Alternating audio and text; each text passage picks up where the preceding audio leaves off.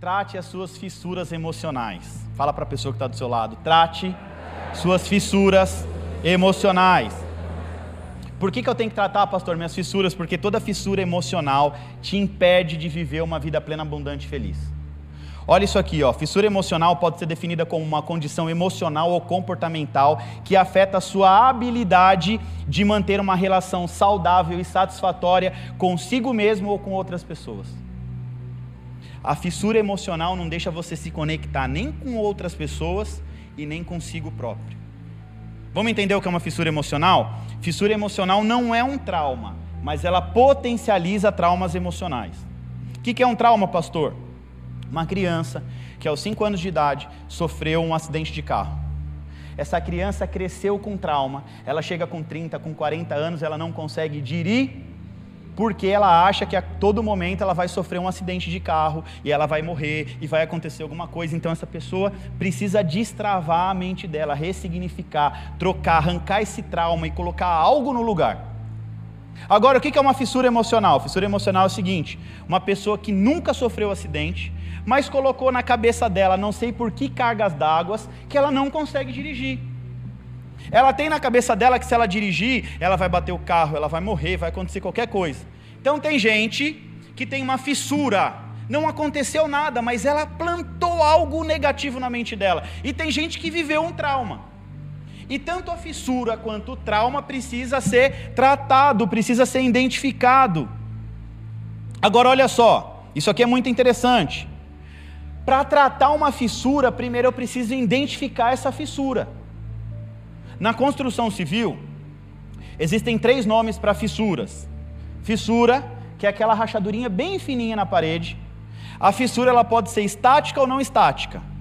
Por exemplo, quando a gente faz um teste de fissura estática ou não estática, a gente passa um produto na parede e deixa ali por 24 horas. Se no outro dia ela estiver fechadinha, tampadinha, ela é uma fissura estática. Isso quer dizer que ela não abre mais. Então você pode passar uma massinha corrida, lixar e pintar e está resolvido o problema. Uma fissura não estática. Quando você está fazendo um tratamento nela, no outro dia você volta, ela está aberta e você precisa fazer um tratamento ainda melhor, ainda maior.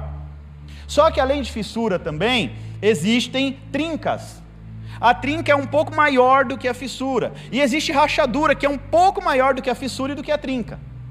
Então, olha só: o trauma é como se fosse uma rachadura. E a fissura é, é, é uma pequena abertura, imagina um osso. Ah, fissurou um osso. Né? Dói, a pessoa precisa engessar, precisa tratar. Então a gente tem que tratar essas nossas fissuras, porque a fissura é uma abertura, é uma brecha. E é justamente nessa brecha que o inimigo gosta de trabalhar. É justamente na sua fissura emocional que Satanás vai entrar na sua mente. Minha fissura emocional, Falta de domínio próprio, é uma fissura emocional. Fissura emocional, bebida alcoólica, fissura é um vício, está ligado a vício, e você precisa controlar, você precisa tratar essa fissura.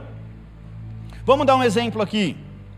Ciúme excessivo é uma fissura emocional, que pode jogar o seu cônjuge, sendo homem ou mulher, no braço de outra pessoa. Explica isso, pastor. Vou te explicar. Como funciona isso? Vamos ilustrar aqui. Um marido fiel um homem de Deus, um cara que jamais trairia sua esposa porque ama a esposa, jamais trairia a confiança dos seus filhos porque ama os seus filhos. Aí esse cara resolve trabalhar alguns dias até mais tarde para levantar um dinheiro para fazer uma surpresa para a família. Vamos, vamos, vamos ilustrar uma situação, tá? Aí esse irmão ele quer comprar uma viagem, quer dar uma viagem para a família. Então ele trabalha todo dia até mais tarde e tal. E aí ele começa a trabalhar até mais tarde. E naquele dia ele esquece de colocar o celular para carregar e ele fica no trabalho achando que está tudo bem. E a mulher tenta ligar porque já deu o horário do trabalho e não consegue falar com ele. E ele chega mais tarde em casa. Aí ele acabou de chegar em casa, acabou de entrar pela porta. A mulher já aparece para ele e fala assim: Aonde é que você estava? A primeira coisa que a mulher vai falar é onde é que você estava. Aí o irmão vai responder o quê? Estava onde? Trabalhando. Aí a mulher responde assim: estava trabalhando coisa nenhuma, você estava era com uma piriguete na rua. Aí o irmão fala: não estava, eu estava trabalhando e tal, mas ele tenta guardar ainda a surpresa, né? Ele poderia falar: olha, que eu estava fazendo hora extra e tal, mas o irmão quer guardar a surpresa. Aí tudo bem. Aí o irmão vai tomar o banho dele, aí ele fala: Tem janta? Vai lá pegar na panela.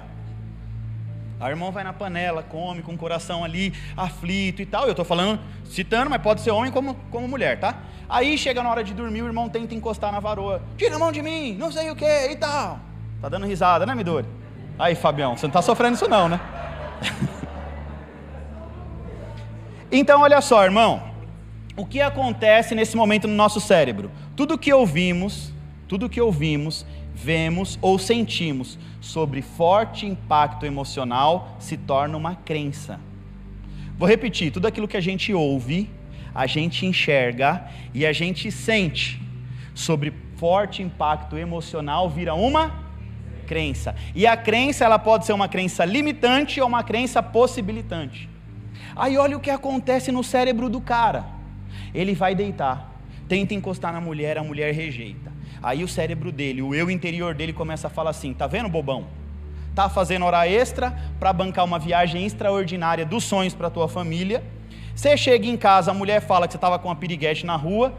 Bom que tivesse, porque não tá, tá vendo? Levou a carapuça. Aí você foi comer, depois de trabalhar, em vez da mulher te servir, sentar com você, fazer uma ceninha, não, ela fala para você, vai lá comer, não vai, come lá, entala, morre logo. E aí na hora de dormir, você vai tentar encostar nela, ela fala, tira a mão de mim. Aí o que acontece no cérebro do cara? o cérebro dele vai visualizar uma situação que não existia. O cérebro dele vai visualizar a piriguete que a mulher falou. Por que vai visualizar? E olha só, quando a gente visualiza, mentalmente acontece. Então, gerou uma crença, a forma que a mulher tratou ele. Ela gritou, um forte impacto emocional. Ela falou: Você estava na rua, você não sei o quê ele sentiu aquilo e aquele sentimento fez ele visualizar uma situação.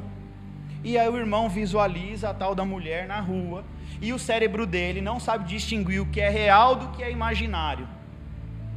E a tendência é o cérebro dele jogar ele na situação que foi profetizada pela mulher ali porque não soube controlar suas emoções. Não soube controlar a fissura emocional. Porque na hora que apareceu uma mulher do nada, e olha só que interessante, é imã, viu? Porque a sua mente já visualizou. Aí vai aparecer uma mulher que vai dar valor para o cara na rua e vai falar assim: Nossa, como você é trabalhador? Você trabalha mais do que o horário, tudo isso para dar uma viagem para sua família? Aí ela sai na mente dela: Como eu queria um homem desse para mim? Aí é a hora que acontece as cacas. O que, que eu quero dizer para você?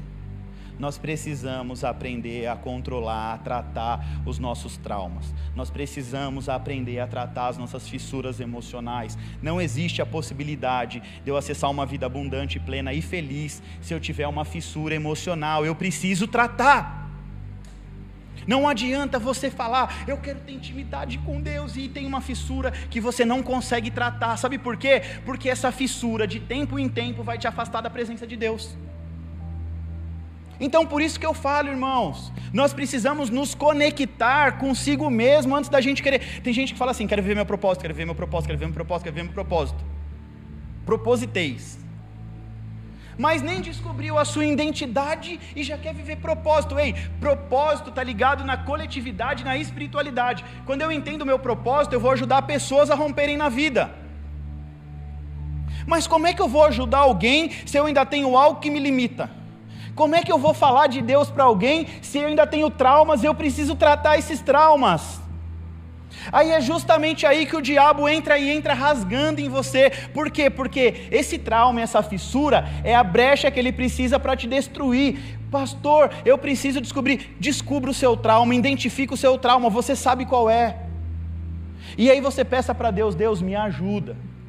Busca ajuda com quem pode te ajudar. Aprenda a reprogramar essa crença. Aprenda a tratar esse trauma, essa fissura, para você alcançar a plenitude. Então, o que eu quero dizer para você? Se você não entender que sem conhecimento você não vai chegar a lugar nenhum, sem transformação você não vai para lugar nenhum, se você não aprender a tratar as suas debilidades, você não chega a lugar nenhum. Sabe aquela vida de rodar em círculos? Ó, tem gente que está assim, ó, o tempo todo rodando em círculos, porque não consegue chegar em lugar nenhum, porque tem uma crença que limita. O irmão é até bom trabalhador, sabe o que está fazendo, mas não prospera no que faz. O irmão é até um bom empregado, é o melhor e tal, mas não prospera no que faz. O cara é até um bom marido, mas não consegue ter um casamento pleno. O filho é um bom filho, mas não consegue ter um bom relacionamento com o pai. Por quê? Por causa dessas fissuras emocionais. Entenda uma coisa: existe uma criança gritando dentro de você, adulto.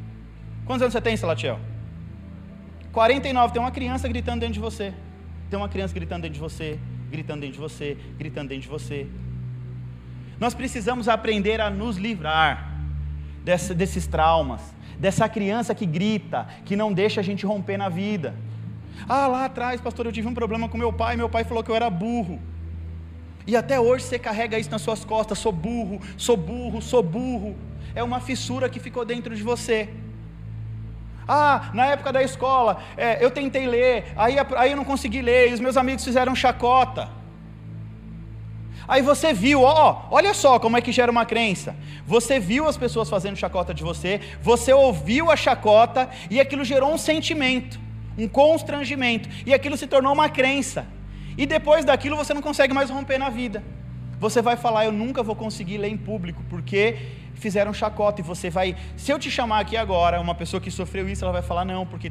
Ela, mesmo que ninguém faça, a mente dela vai, não vai lá, que o povo vai dar risada de você. Então, se a gente não conseguir é, enxergar as nossas próprias debilidades e tratar ela, não tem vida feliz, não tem abundância não tem plenitude. Amém? Olha para a pessoa que está do seu lado mais uma vez e diga: se você quer ter uma vida plena, abundante e feliz, aprenda a tratar as suas fissuras emocionais.